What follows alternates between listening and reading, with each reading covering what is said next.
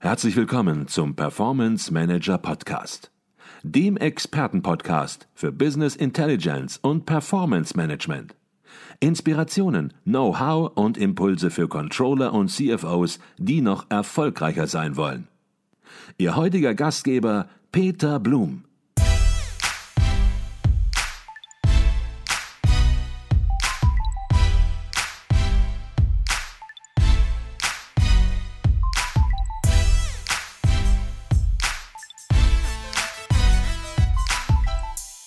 Herzlich willkommen im Performance Manager Podcast. Mein Name ist Peter Blum und bei mir ist Professor Dr. Nicole Jekel.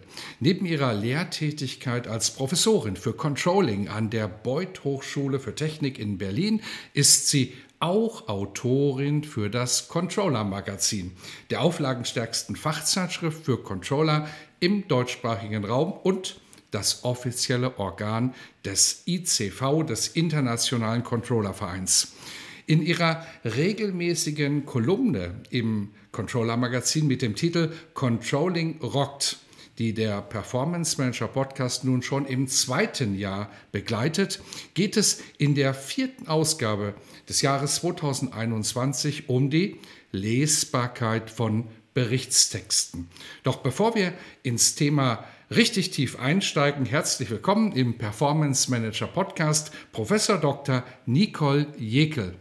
Ja, hallo, lieber Peter. Hallo, Nicole.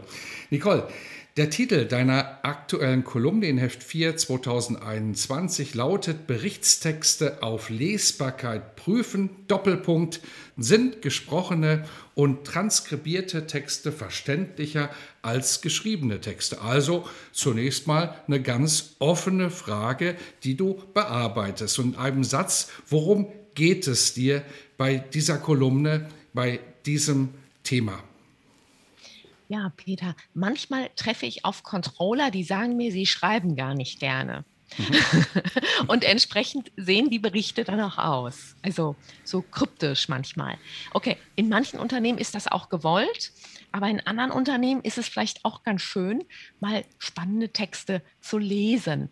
Und ähm, da ging es mir darum, wie kann man das verbessern? Und da ist Transkription, also Transkriptionssoftware für mich eine Idee gewesen. Und das habe ich da mal getestet. Also wie wir Texte diktieren, also und Sprache quasi, Sprache in Text wandeln. Darum geht es. Okay. Und das also, automatisiert. Also wenn man als Controllerin, als Controller nicht gerne schreibt, gar nicht so schlimm, weil es gibt inzwischen viele, viele andere Möglichkeiten, vielleicht sogar bessere Möglichkeiten, sich auszudrücken, Analysen rüberzubringen, das Reporting zu gestalten, als das traditionelle Schreiben mit Tastatur und Bildschirm. Jetzt kommst du relativ schnell zum, zum Punkt in deiner Kolumne und sagst, das Gesprochene und danach automatisch transkribierte Texte häufig leichter lesbar sind als geschriebene Texte. Ähm, das sagst du nicht einfach nur so, sondern das hast du auch ein bisschen fundiert. Warum ist das so? Und zwar, Peter, es heißt ja auch Gespräch. Also ähm, Gespräch, aber wir machen da mal ein Geh Gehengespräch raus. Ähm, und dann kommt ein bisschen Bewegung hinein und wir verrücken ein bisschen. Ja. Ähm, und wenn man so in der Bewegung ist, dann, ähm, ich weiß nicht, irgendwie wählen die Menschen leichtere Worte. der Satz ist plötzlich verständlicher. Also das habe ich irgendwie feststellen dürfen mit meinen Studierenden, die teilweise gar nicht schreiben konnten, die so Schreibblockaden hatten. Aber mir super Dinge sagen konnten. Da meinte ich, schauen Sie mal, wenn Sie das jetzt gerade aufgenommen hätten, hätten Sie schon ein Drittel der Seite stehen gehabt. Mhm. Und, und dann habe ich denen gesagt, jetzt nehmen Sie das doch mal auf. So, lassen Sie doch einfach mal Ihr Handy laufen auf Aufnahme und dann haben Sie doch schon mal so einen Start. Und dann hatten die plötzlich so tolle Texte, wo ich gesagt habe, das ist ja viel besser als alles andere. Mhm. Und dann habe ich denen auch verboten, quasi mit zehn Fingern zu schreiben. Ich habe gesagt, jetzt, jetzt müsst ihr nur noch diktieren. Das ist viel besser, viel freundlicher zum Lesen und viel bewegender. Mhm. Okay, das heißt, deine Kolumne soll diesmal in gewisser Weise auch Mut machen. Mut machen insoweit, als dass man ja oft das Gefühl hat, Mensch, das, was ich so spreche, das ist nicht so gut, das ist qualitativ, ja, so Mainstream, so ein bisschen flach wirklicherweise. Mhm.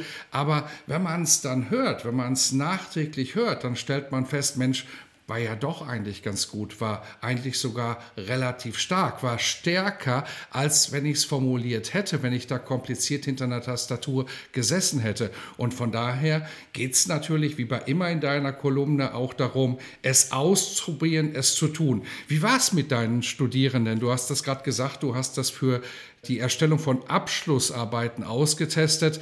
Ich kann mir vorstellen, dass die Studierenden zunächst mal auch geschockt waren und gesagt haben, Mensch, da geht unsere Note gleich zwei Noten in den Keller. Ja, also ich muss sagen, die Ursprungsidee habe ich aus Skandinavien. Da hat man das mal mit kleinen Kindern in der Schule gemacht. Das habe ich mal gelesen und da dachte ich, ach, vielleicht kann man das auch mal übernehmen. Und prompt, ich sage es mal ganz charmant, hatte ich da so einen verregneten Jahrgang von zwei Händen voll Studierenden, die ich betreut habe und die alle nicht schreiben konnten. Ich denke, oh Gott, es kommt ja wie gerufen. Und dann dachte ich, jetzt ist der Zeitpunkt. Jetzt testen wir diese Methode. Ähm, es kostete mich Nerven, das muss ich ehrlich sagen, denn die weigerten sich erstmal, meine lieben Studierenden, das zu testen. Ähm, dann habe ich denen gezeigt, dass ihre Texte viel besser sind, wenn sie die aufnehmen, gleich transkribieren. Und ähm, also so nach einem Monat also es kostete mich einen Monat echte Energie, aber nach einem Monat waren das so tolle Texte, wo die gesagt haben, das ist ja viel besser, es ist viel schneller. Ähm, und die konnten sich dann wirklich nebenbei bewegen. Ich habe denen gesagt, geht doch um Blog und erzählt euch jetzt mal die, kurz die Theorie. Und dann kommst du zurück und dann hast du es doch im Kasten quasi. Ne? Mhm. Ja, und dann sagten die auch, das ist toll. Der eine hatte immer Äs am Anfang. Das ist natürlich blöd bei einer Transkription, wenn man da Äs drin hat und Ms. Also die mussten dann raus, aber der sagte, noch eine Woche später waren die dann auch weg sogar. Ja, mhm. weil er gesagt hat, da hat er zu viel Arbeit. Also das war ein sehr fauler Kollege und ähm, der, ähm, da habe ich gesagt, ja, wenn Sie ähm, ne, noch fauler sein wollen, dann sparen Sie sich die Äs und so und machen Sie es, sprechen Sie druckreif. Mhm. Das ist natürlich schon eine Herausforderung, die du ansprichst, dass man möglicherweise ja, sich ein bisschen optimieren muss, aber sich dadurch am Ende eben natürlich auch verbessert mit den Äs, die heraus müssen aus so einem Text, aus einer Transkription und ja, kann man natürlich drin lassen, dann transkribiert ein Programm die Äs mit, aber das muss man dann am Ende halt nachbearbeiten, macht alles nur Arbeit. Was sind das sonst noch für Herausforderungen? Ich kann mir vorstellen, es gibt auf der einen Seite mentale Herausforderungen äh, bei dieser Methode, auf der anderen Seite aber auch technische Herausforderungen, das richtige Transkriptionstool zu finden. Ähm, ja, in der Tat. Ähm, also ich sag mal so führend ähm, ist, glaube ich, mit seit längsten dieses Dragon Naturally Speaking.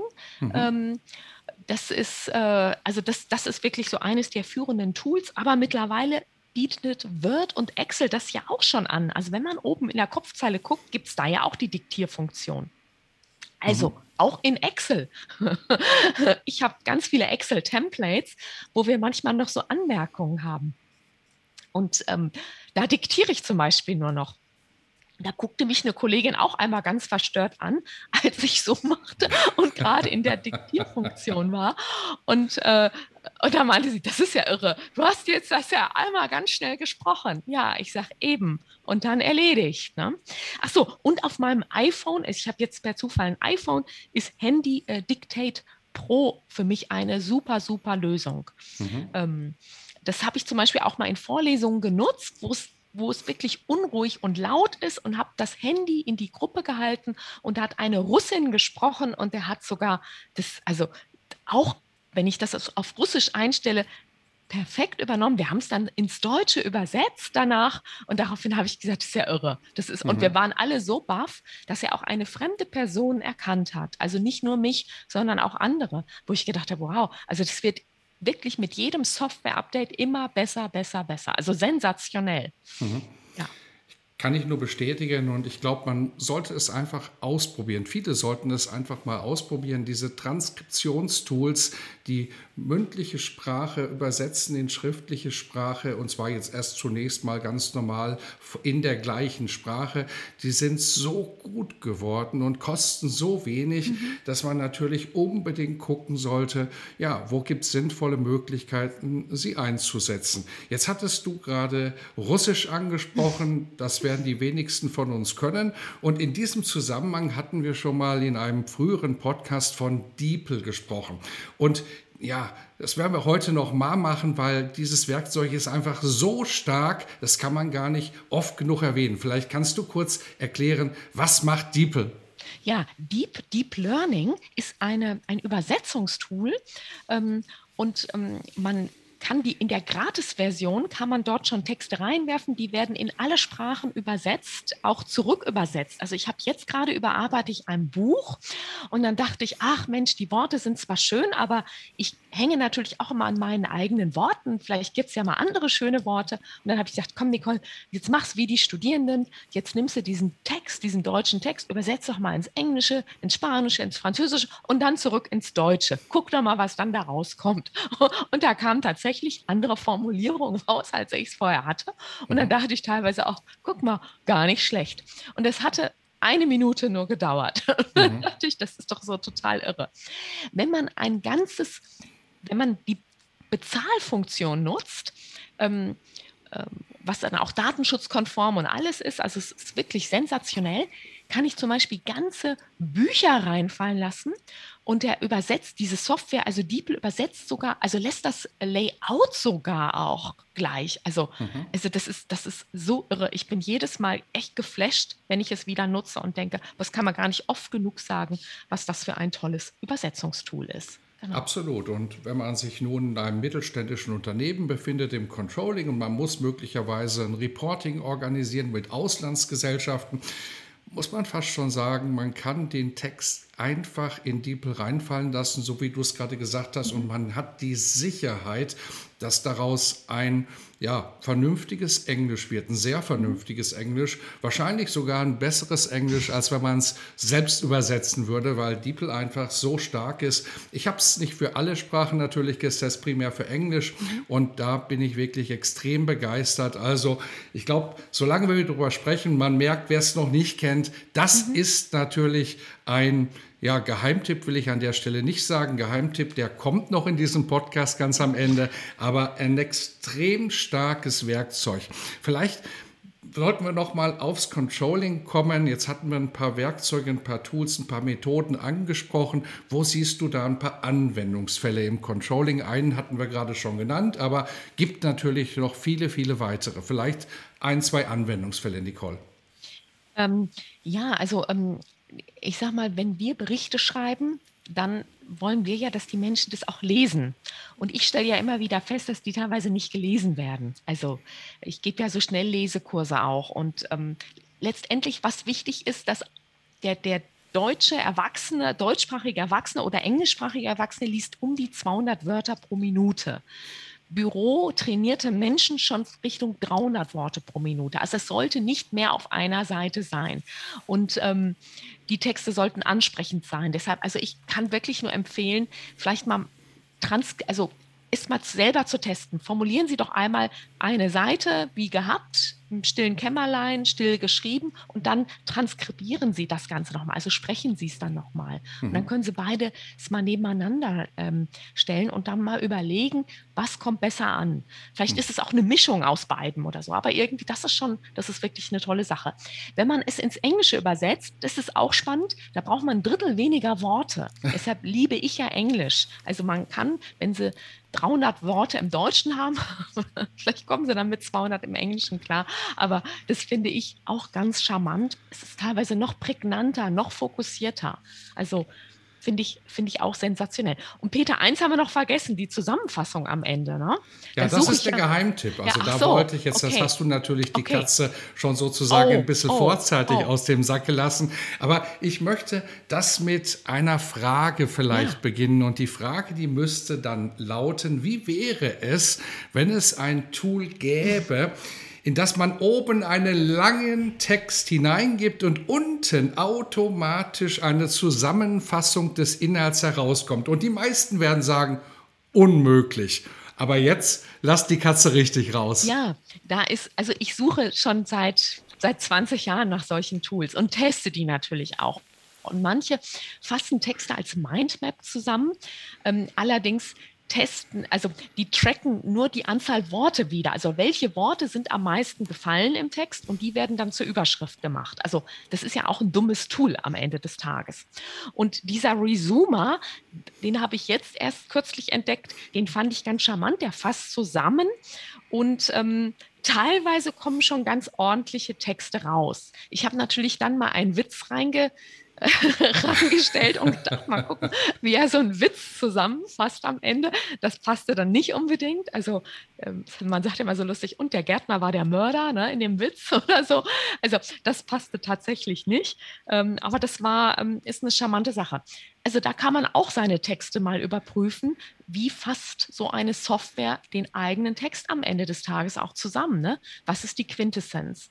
Und ähm, umgekehrt kann man auch seine Texte jetzt dadurch auch besser schreiben, weil wenn man weiß, wie eine Software denkt, wie die Software einen zusammenfasst, also Anzahl Worte und welche Worte fallen am meisten, dann kann man ja auch im Vorhinein schon die Überschriften vielleicht richtig wählen oder die Zwischenbegriffe fetten oder ja auch noch Hilfen anbieten. Absolut. Ich habe es natürlich auch direkt getestet und, und? muss sagen, es ist nicht ganz so perfekt wie DeepL. DeepL ist einfach inzwischen mhm. so perfekt, da gibt es überhaupt nichts mehr zu meckern. Aber man hat äh, hier auf jeden Fall eine gute Zusammenfassung. Man hat vielleicht immer noch das Gefühl, Mensch, da fehlen mir Feinheiten. Mhm. Aber genau darum geht es ja in gewisser Weise auch. Und die Software ist sehr, sehr stark.